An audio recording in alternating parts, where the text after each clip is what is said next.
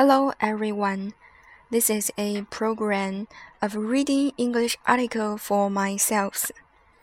Hello，大家好，这是一个读英文文章给我自己听的栏目。那这是第四篇文章，文章的标题是《The Perils of Multitasking》，多任务工作的危害。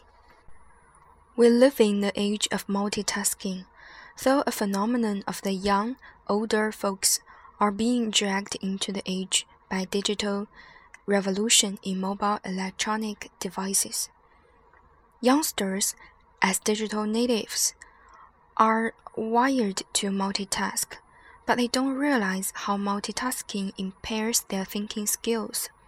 We call our phones smart, but they can actually make us dumb.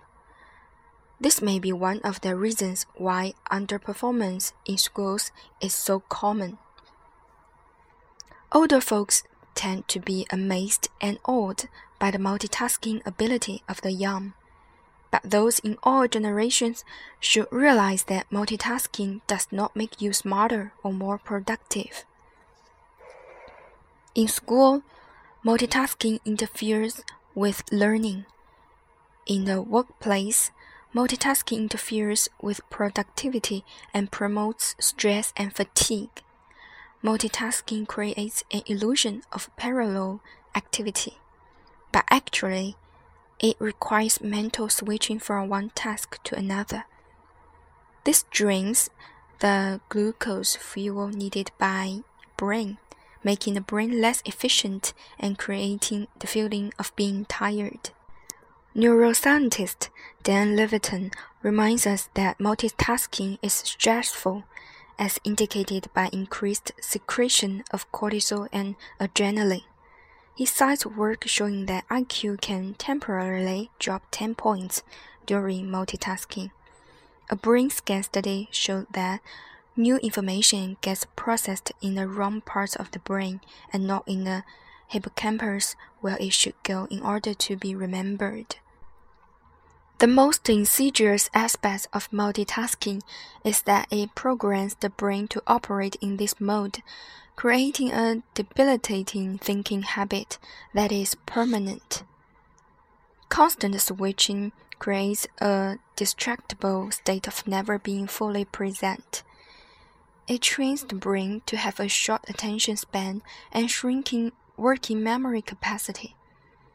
This is especially pernicious in young people who are most likely to multitask and whose brains are the most susceptible to programming of bad habits. Multitasking not only becomes a habit, it is addictive.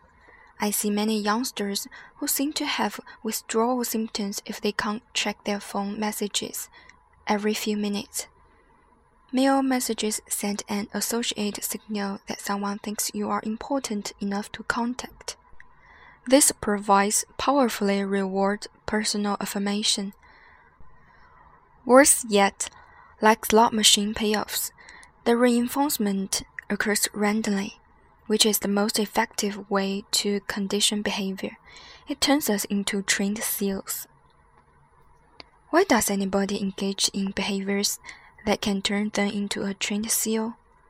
One study indicates that susceptibility to task switching depends on the existing mental state.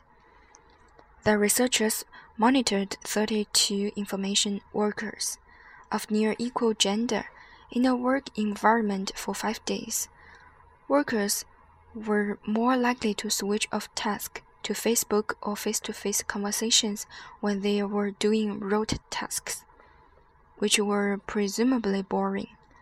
When they were focused, they were more likely to switch to email. Time wasting in Facebook and email increased in proportion to the amount of task switching. Overall, the workers switched to Facebook an average of 21 times per day and to email 74 times. Though the total time spent off task was small, about 10 minutes on Facebook and 35 minutes on email, the excessive task switching must surely have degraded the productivity of the primary work tasks.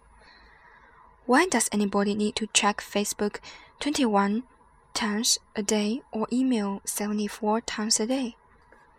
This is compulsive behavior that has affected the entire workforce like an infectious disease. How does one break the multitasking habit? The most obvious way is to reduce the opportunity. Turn off the cell phone. You do not have to be accessible to everyone at every instant. Don't launch the mail app. And when it is on, turn off the feature that notifies you about the arrival of each new message. If you don't need to use a computer or the internet for the task you are working on, don't turn on your electronic devices. If a computer is needed, don't launch the browser until you actually need it.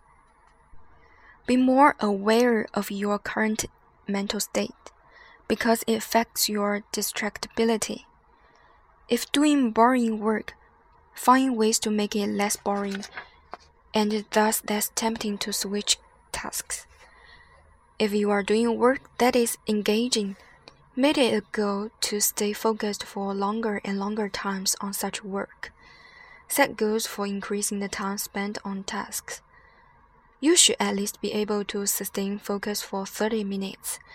Just as multitasking can condition bad habits, mental discipline can condition good attentiveness and thinking habits。那这篇文章讲的主要是多任务对嗯人的思维和注意力的一个损害，也提供了一些方法来避免这个多任务工作，我觉得还蛮有意思的。